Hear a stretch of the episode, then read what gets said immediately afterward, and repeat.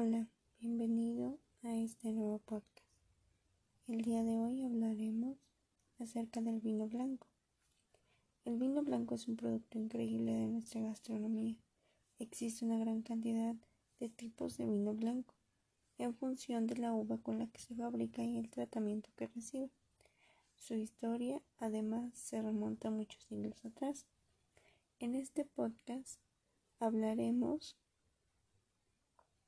desde qué es el vino blanco y cómo se consigue hasta su origen y en qué tipo de copa se debe servir, las condiciones en las que debe tomarse o cuáles son los principales vinos.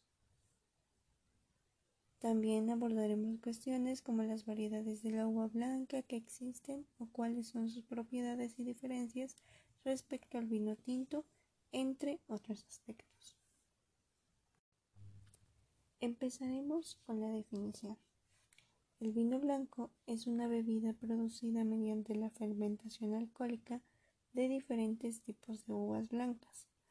Puede beberse tanto solo como acompañado de comida y tradicionalmente se asocia con el maridaje de pescados, mariscos y algunas carnes blancas.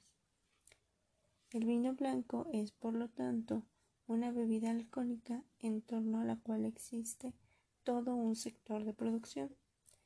El producto se consigue únicamente tras un largo proceso de cultivar la uva, recogerla, limpiarla, prepararla y fermentarla.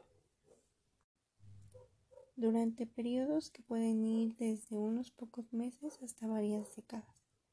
Que podamos tener una botella de vino blanco en las manos es gracias al trabajo realizado por una gran cantidad de personas durante mucho tiempo lo que sin duda alguna lo convierte en algo único y lujoso.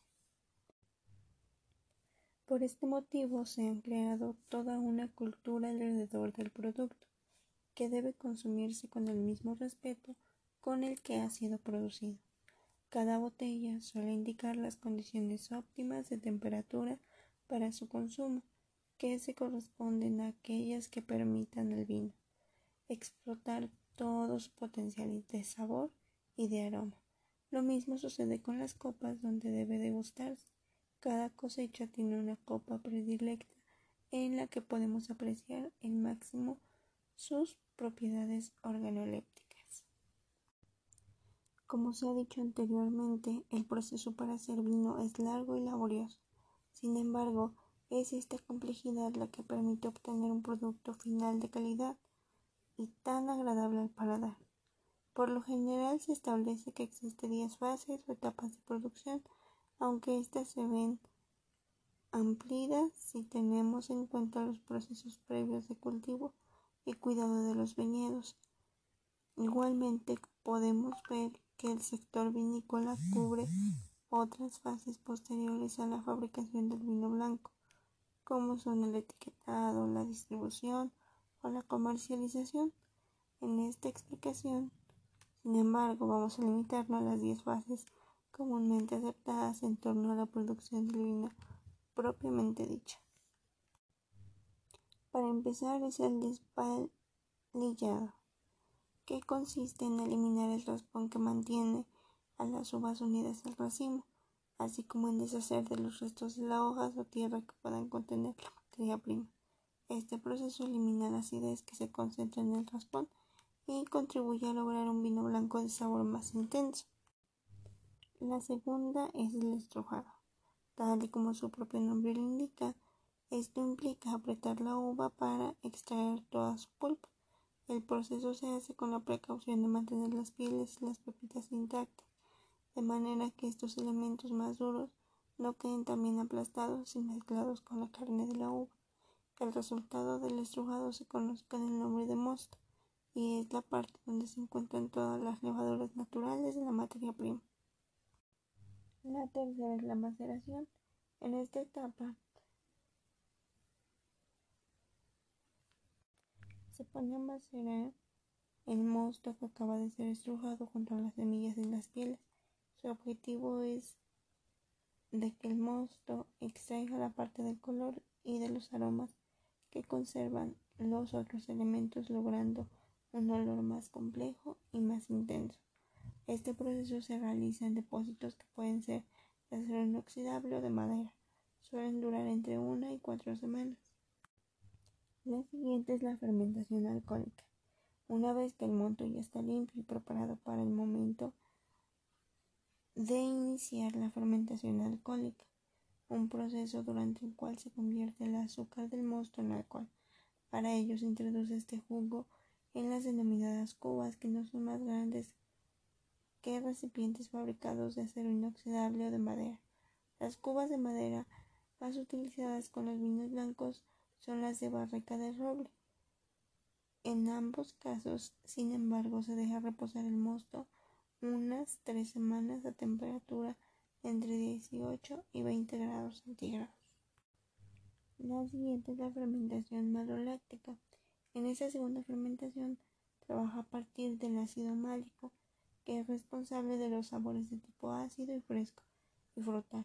Por este motivo, es mucho más frecuente en la producción de vinos tintos que en la de vinos blancos, donde se busca mantener estas características en su producto final, aunque eso no significa que no esté presente en algunos vinos blancos, donde el proceso de fermentación maloláctica elimina la parte de acidez y aporta volumen en boca. La siguiente etapa es la maduración. Este implica el reposo del mosto ya fermentado y convertido en vino, o dicho de otra manera, es el tiempo que continúa en la bodega antes de embotellarlo y distribuirlo. Dicho reposo puede hacerse en un nuevo tanque o en cuba de acero inoxidable o madera, aunque los vinos más jóvenes se transfieren directamente a una botella de vino. Este proceso puede durar unas semanas o varios meses, ya que es determinante a la hora de decidir la cantidad de oxígeno y los aromas finales que posee el vino en cuestión. La siguiente es crianza en barrica. Esta fase está destinada a aquellos vinos blancos para los que se establece un tiempo de maduración largo. Se trata de almacenamiento durante parte de su maduración en barrica de madera, donde alteran sutilmente sus aromas debido al contacto con el material de la cuba. Estos tanques de almacenamiento también fomentan la llamada microoxigenación y que consiste en pequeñas cantidades de oxígeno que recibe el vino a través de la madera. La siguiente es la estabilización, infiltrado y envasado. Estos procesos dan lugar a un producto ya envasado. En primer lugar se realiza la estabilización, que consiste en disolver un clarificante en el vino con el propósito de eliminar las proteínas indeseadas y otras sustancias que hayan quedado en suspensión. Los vinos tintos utilizan clarificantes como la cola de pescado o la venonita, mientras que los vinos tintos ocurren, recurren a la gelatina o a la albumina. Por último es la crianza en botella. Debes de saber que no todos los vinos que ya han sido envasados salen inmediatamente hacia el punto de venta. En algunos casos se les aplica un último periodo de maduración en su propia botella, que puede durar desde algunos días o hasta varios meses. Cuando el enólogo así lo considera, en cada caso el producto acabado sale a la bodega para que sea adquirido por el consumidor. Ahora vamos a hablar un poco de la historia y el origen. El vino blanco no es algo que hayamos inventado de forma reciente, más bien al contrario, es exquisito porque lleva consumiéndose en todo el planeta desde hace más de 2500 años. Esto nos daría a entender que el vino blanco se extendió de forma posterior a otras formas de utilizar y fermentar la uva. De hecho, hay indicios que entre los años 6000 y 5000 a.C., nuestros antepasados ya utilizaban la uva para crear bebidas con azúcar. También se cree que fue a partir del año 3000 a.C. cuando el ser humano empezó a cultivar viñedos de forma consciente, con el propósito de elaborar un producto secundario a partir de la uva. Ahora hablaremos un poco de las diferencias con el vino tinto.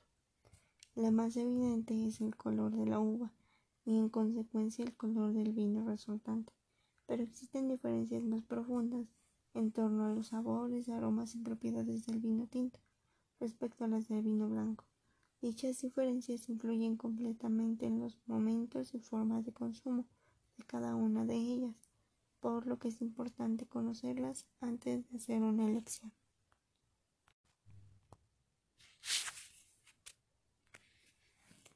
El vino blanco engloba una inmensa cantidad de productos que representan diferencias de color, aroma y sabor entre ellos. Sin embargo, es posible establecer unos parámetros más o menos genéricos mediante los que identificar claramente un vino de esta modalidad. El color del vino blanco es su elemento más característico, aunque rara es la vez que se trata de un tono realmente blanco. Más bien al contrario, estos líquidos cuentan con tonalidades que van desde el amarillo pálido hasta el dorado intenso, pasando por el amarillo verdoso o el verde lima. Los productos con tonos suaves y que incluyen intensos reflejos suelen ser los más valorados, por lo tanto el público en general lo considera así. El aroma del vino blanco cambia notablemente incluso entre diferentes botellas de una misma cosecha. Al hablar de su olor es necesario tener en cuenta que estos se clasifican en tres niveles distintos en función del momento de cata y de la intensidad con la que los percibimos. Se trata de los aromas primarios, secundarios y terciarios. Los enólogos llevan décadas tratando de concretar aromas que los vinos blancos generan en cada etapa aunque eso no implica que no existan productos con algún matiz diferente. Por último, hablaremos de las propiedades del vino blanco. A lo largo de la historia se ha utilizado para hidratarse, para maridar los alimentos y a modo de divertimento, debido a sus propias propiedades alcohólicas pero muy pronto se empezaron a valorar también sus propiedades y beneficios, hasta un punto en el que en la antigua Grecia el vino era recetado por los médicos como remedio de diferentes enfermedades. Hoy en día contamos con numerosos estudios sobre esta bebida y sabemos a ciencia cierta que el vino blanco es beneficioso para nuestra salud en muchos aspectos. Entre las propiedades más conocidas se encuentra el, efecto antioxidante. Esto se debe a que el mosto concentra una gran cantidad de elementos antioxidantes en una porción solo comparable a la del mundialmente utilizado aceite de oliva. También es conocido y valorado el hecho de que ayuda a nuestro corazón, reduciendo las probabilidades de coagulación de la sangre y mejorando el rendimiento del sistema cardíaco en personas diabéticas. Además, el vino blanco reduce el riesgo cardiometabólico y las posibilidades de sufrir episodios graves.